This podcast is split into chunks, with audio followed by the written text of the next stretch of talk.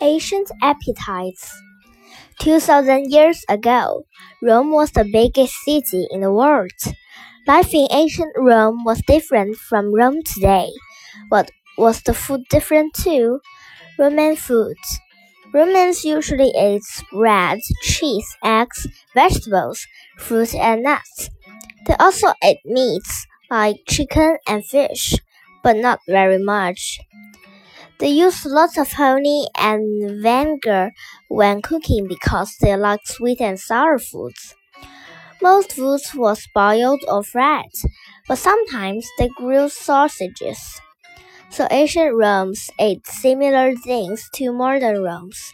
However, they didn't have tomatoes or ice cream, and they often ate with their fingers. Also, carrots weren't orange in ancient Rome. They were purple.